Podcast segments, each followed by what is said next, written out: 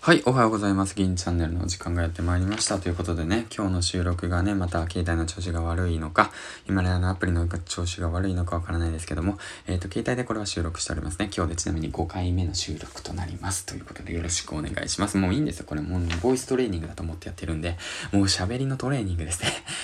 ああ、もうこれはね、もうこの機会を、えっ、ー、と、利用して、えっ、ー、と、もうトレーニング、トレーニング、トレーニング、うん、もうやっていきたいなと思います。毎日コツコツやってますが、ということでね、えっ、ー、と、今日も朝活の方やっていきたいなと思います。このチャンネルはですね、えっ、と、工場勤務、現役10年勤務、サラリーマンがですね、えっ、と、将来の漠然とした不安を抱え、コロナの影響でね、えっ、と、減産、現役、給料減少ということで、えっ、と、自分の力で稼ぐ力を身につけ、うん、そうだね、副業を学んでいくっていうことですね。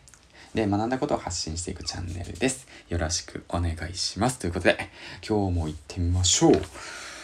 はい。じゃあね、今日何しよう、話してこうかなと思ったんですけども、昨日ね、話の続きになるのかもしれませんが、昨日はね、ちょっとね、その、まあ、友人の方、知人の方とね、えっ、ー、と、話す機会があったので、えっ、ー、と、ちょっとね、あのー、楽しくお酒を飲むことができましたということで、まあ元気そうだったんで、もう何事もなくね、良かったと思います。まあ知人とか言っときながら、まあ僕の奥さんのね、知り合い、友人なんですけども、えーと、今日ね、足、昨日もね、二人来たのかな？二人来て、で、話しましたということで、まあ、やっぱね、第三者からね、意見を聞くっていうこともね、すごく大切なことなのかなと思いました。まあネットの世界だからね、やっぱ個人の世界だと言われてて、村の世代だと村の時代だと言われてて、やっぱオンラインサロンの時代だと言われててね、そのオンラインサロン、その村、その習慣、その習慣、その習慣のごとのね、えっ、ー、と知識とか常識がね、もう当たり前だと、ね、頭の中に根付いてしまったら、他の人たちの話を聞けなくなってしまう状況になってしまうのではないかというね、ちょっと頭が凝り固まってしまうんじゃないかっていう感じもあって、まあちょこっとね、いろいろと相談にも乗乗ってもらいながら、まあ、まあそんな話を別にするつもりはなかったんですけど、まあお酒の勢いでね、えっ、ー、と楽しくあの会話ができたので、えー、勢いで聞いてみようかなと思っていましたということで。うーん。でね、まあ客観的ね、まあ客観的というか、まあ僕はキングコング西野さんが好きで、で、キングコング西野さんについてっていうことについてね、えっ、ー、と、お二人に聞いたわけなんですよ。うん。で、聞いた2人っていうのは、背景から話しておこうかな。聞いた二人っていうのは、まあ一人の方が、えっ、とね、建築大学に出て、で、建築じゃねえなってなって、えっ、と、それをやめて、その、何て言うんだろうな、防衛大学に行って、で、防衛大学を卒業して、で、その後に、えっ、ー、と、陶芸家になりたいなってなって、陶芸の学校に行ったっていう、まあ、異色の方。と、あとはもう一人は、まあ、何やってるのかな。デザイナーでやって、もうすごい、なんか、デザイナーで、もう家とかもデザインしちゃったりだとか、まあ、まあまあ、まあ、で、まあ会社員やりながら、まあ陶芸家でみたいな、陶芸家多いね。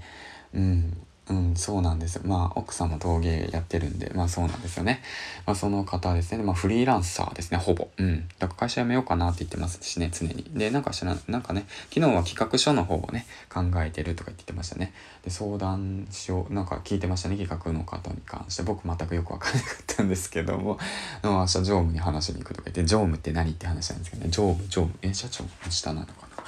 まあまあまあいいや、そんなことは置いといて。で、キングコング西野さんについてどう思うって聞いたんですね。そしたらね、彼らは、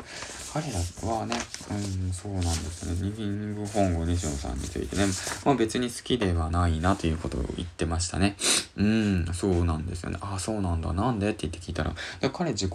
啓発系でしょみたいな。自己啓発本ってあまり読まないんだよねみたいなね。まあその3人はね、嫁を含め3人は自己啓発本というものをね、あまり読まないっていう感じなのかな。好きではないって言ってましたね。で、啓発って何なのかなみたいな感じ。そしたらね、まあやっぱ人間として、調べたんですよ。人間として高い段階へ上昇させようとする行為らしいですね。うん。人間として、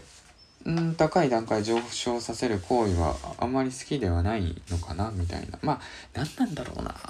そうそう、見て思ったんだけど、途中の話の途中だからな。まあね、その、そう、こう言われたんだよね。西野さんには君はなれないよと。西野さんになれたとしたら、西野と同じように、あ、西野って言った前に西野と同じように、お笑い芸人からやり始めなければならない。西野のやり方は個人的に好きではないと。いうことで、西野のやり方で西野は成功しているということだから、まあ参考するのはいいんだけど、あなたはあなたのやり方であなたにならなければならないと言われましたね。うん。いやまあね、客観的に見たら真似してるとしか思わないということなんで、あなたにだけにやれることは何かを考えたらと言われましたね。はあ、胸が痛いということなんですけども。うん。あなたにできること。あなたにできることないですか？そうだな、僕にできることなんですけど、まあ、僕にできることは、まあ、朝早く起きて本を読むと、あ人生ハッピーになれるよってことを証明することですかね。まあ、ただ読んでるだけじゃねえ、ダメなんでね、えっ、ー、と、実践実行していきたいなとも思っております。ということで、本日の本行ってみましょう。まあ、そんな感じでね、まあ今日届いた、昨日届いた本なんですけども、小原和弘さんの、えー、っとね、あえて数字から降りる働き方。個人がつながる時代の生存戦略ということで、変化に、変化の時代に揺るがない武器を手に入れる。名刺や肩書きがなくても食べていく。ということで、もう僕のことでしょうか。こう言って書いてありますね。まず、あなたが誰かにとっての何者かになることから始めようということでね。うん、すごい面白そうな面白そうな本ですね。うん、そうそう。で、こういうふうに、キングコング西野さんとか石川さんも帯書いておりますね。西野さん、何者でもない人こそ読んでほしいということで、西、石川さん、何のために何をしていけるのか、もし悩むなら答えはこの本にあると書いてありますね。えーと、ちなみにこの、えーとね、小原さんはどういう方かというと、マッキンゼ、グーグル、リクルートなど12社を歴にした著者によるどんな場所でも自分を生かす方法ということでね、まあ、すごい優秀な方ということで、きっと偏差値は30以上ある方なんでしょうかね。うん、そうでしょうね。うん。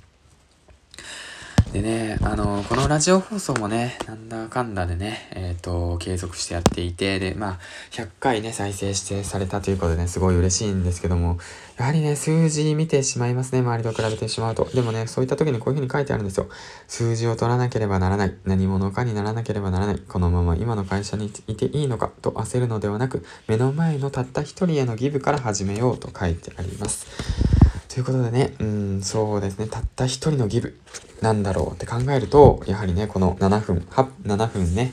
9秒、10秒までね、この最後まで聞いてくれるあなたがいてこその、この今のこのラジオチャンネルということなのでね、あなたのためになることを考えていきたい。だからその聞いてくれてるあなたはどういう人なのかなということを想像したい。過去にね、借金を抱えて、えっ、ー、と、すごい悩んでいた人なのかな。うん、結婚して離婚の危機を何度も乗り越えた人なのかな。今の会社にいてすっごいね、なんか悩んでいて人間関係だとかね、やめたいなと思ってるけど、まあやめたらね、食っていけないし、とか食っていけないしって悩んでいる方なのかな。うん、それともまあ工場勤務で同じね、仕事内容ですごく辛くて、まあやめたいけど他に何にも強みないし、趣味もないし、やりたいこともないし、毎日家帰ってね、えー、飲んだくれの生活、えっ、と、時間があれば SNS、まあ Twitter、YouTube をだらだら見て、テレビもだらだら見て、えっ、とね、ゲームをするっていう生活をしているのかな。うん、まあそんな中にね、まあ一つのね、きっかけがあったら人は変われると思います。変われる勇気を与えてくれるものだと僕は思っております。でそのね、きっかけを与えてくれたのがキングコング西野さんのね、魔法のコンパスっていう本だったので、もしね、なんだろうね、悩んでる方がいたら、まあこの小原さんの本ちゃんの紹介じゃないんだけど、あの、キングコング西野さんのね、魔法のコンパスの方を読んでみたらいかがでしょうか。まあ西野さんはね、西野さんでね、西野さんのやり方があるので、あなたはあなたのね、あなただけのやり方を、えー、とね、考えていけばいいんじゃないでしょうか。まあ、漠然としている内容なので、まあ、難しく考えずにね、コツコツと毎日継続することから、何かを継続することから、昨日よりね、今日何か変化を起こせるようにね、昨日よりね、今日ね、小さな1を足していけたらいいんじゃないでしょうか。はい。ということで、長々と話しました。銀チャンネルの方はこちらでおしまいとしたいと思います。今日の話は何だったのかな？うん。